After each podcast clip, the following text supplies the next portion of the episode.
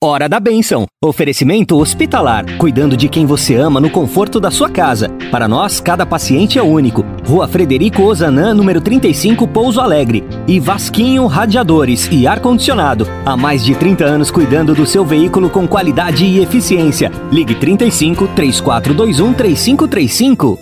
Agora na Difusora HD. Hora da Bênção. Com o Padre Fábio Leão.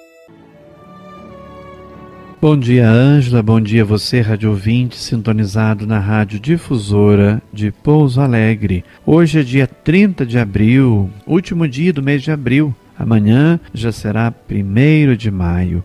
Vamos agora então nos unir em oração, agradecendo a Deus pelo mês que está terminando, pedir as bênçãos de Deus para o mês de maio que já está aí quase por iniciar. E vamos rezar hoje com Atos 13, versículos de 26 a 33. Naqueles dias, tendo chegado a Antioquia da Pisídia, Paulo disse na sinagoga: Irmãos, descendentes de Abraão, e todos vós que temeis a Deus, a nós foi enviada esta mensagem de salvação. Os habitantes de Jerusalém e seus chefes não reconheceram a Jesus e, ao condená-lo, cumpriram as profecias que se leem todos os sábados. Embora não encontrassem nenhum motivo para a sua condenação, pediram a Pilatos que fosse morto. Depois de realizarem tudo o que a Escritura diz a respeito de Jesus, eles o tiraram da cruz e o colocaram num túmulo. Mas Deus o ressuscitou dos mortos e durante muitos dias ele foi visto por aqueles que o acompanharam desde a Galiléia até Jerusalém. Agora eles são testemunhas de Jesus diante do povo. Por isso, nós vos anunciamos este Evangelho. A promessa que Deus fez aos antepassados, ele a cumpriu para nós, seus filhos, quando ressuscitou Jesus, como está escrito no Salmo 2. Tu és o meu filho, eu hoje te gerei.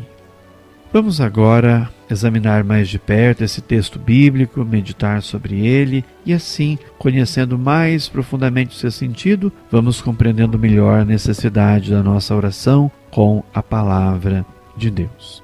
A leitura continua a narração da primeira intervenção de Paulo na sinagoga de Antioquia da Pisídia, apresentando aqui a parte central. Qual é a parte central do discurso de São Paulo? A morte e a ressurreição de Jesus.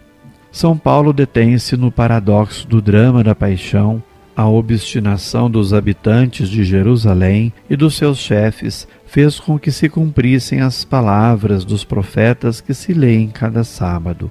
Assim, eles condenaram um inocente, mas Deus o ressuscitou dos mortos. O ressuscitado confirmou os discípulos, os quais se tornaram suas testemunhas diante do povo. A promessa feita aos antepassados é assim cumprida. As palavras de Paulo parecem severas, evocam a responsabilidade de todos os que, embora não tendo encontrado em Jesus motivo algum de condenação, pediram a Pilatos a sua morte.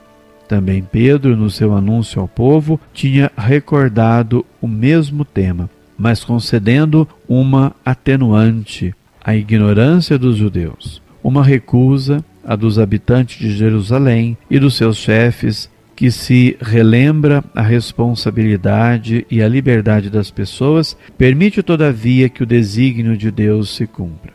Assim, em primeiro plano está o cumprimento da promessa feita aos antepassados. No meio da infidelidade dos homens, permanece firme a fidelidade de Deus, cujo poder é tão grande que pode vencer mesmo o mal mais terrível, a morte. É este o anúncio incrível, mas verdadeiro: um homem ressuscitou do sepulcro. É o modo imprevisto com o qual Deus cumpriu em nosso favor a promessa de um Salvador que tinha feito aos antepassados. A atuação de Deus ultrapassa sempre a expectativa do homem mas fazê-lo percorrendo o caminho que o homem nunca escolheria. Assim, o Salvador não o é porque fugiu à cruz e ao sofrimento, mas precisamente porque passou por eles, experimentando toda a amargura e foi libertado. É interessante notar a interpretação do salmo proposto hoje pela liturgia, é o Salmo 2, versículos de 6 a 11, interpretação feita por São Paulo. As palavras que Deus dirige ao Messias Rei, reconhecendo a ele como seu filho, não são aplicadas ao nascimento de Jesus, mas sim aplicadas à sua ressurreição. Tu és o meu filho, eu hoje te gerei.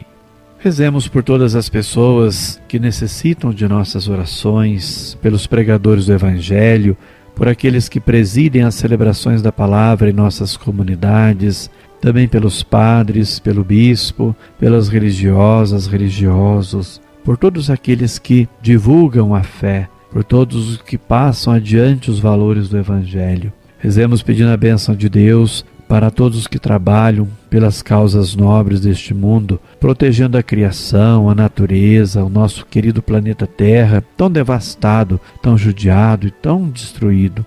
Rezemos também por todos aqueles e aquelas que fazem coro com a voz de Paulo e se une à pessoa de Jesus para divulgar o Evangelho com a vida e com a palavra. Assim, lembramos de tantas crianças, adolescentes e jovens e também adultos na catequese que, vivendo esse tempo de pandemia no recolhimento, também a catequese acontecendo de forma online em muitos lugares, não permitindo esmorecer na fé, na esperança, mas mantendo ativa a esperança cristã, a esperança que sabemos que não decepciona. Rezemos pelos doentes que estão nos hospitais, em nossas casas. Tem muita gente doente também em casa.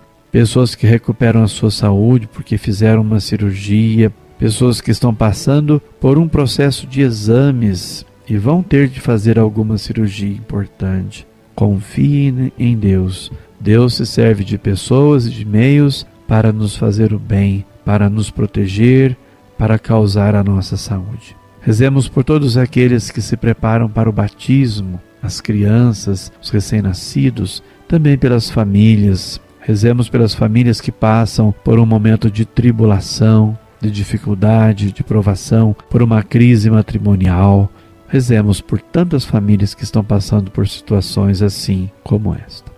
Então rezemos pedindo agora sim a bênção de Deus, coroando o nosso mês, mês de abril. E na segunda-feira estou com você abrindo em nosso programa o mês de maio, mês de Maria, mês das mães, mês das flores. Pai Santo, o Senhor Jesus Cristo, Rei da Glória, foi constituído mediador entre Deus e os homens, juiz do mundo e Senhor dos senhores. Ele não abandonou a nossa condição humana, mas subindo aos céus, como nossa cabeça e primogênito, deu-nos a esperança de irmos um dia ao seu encontro como membros do seu corpo, para nos unir à sua glória imortal. E abençoai os nossos radiovintes, amigos e amigas da Rádio Difusora. Dê sobre você e a sua família a bênção de Deus Todo-Poderoso, Pai, Filho e Espírito Santo. Amém. Você ouviu na Difusora HD Hora da Bênção, com o Padre Fábio Leão. De volta, próxima segunda, às nove horas.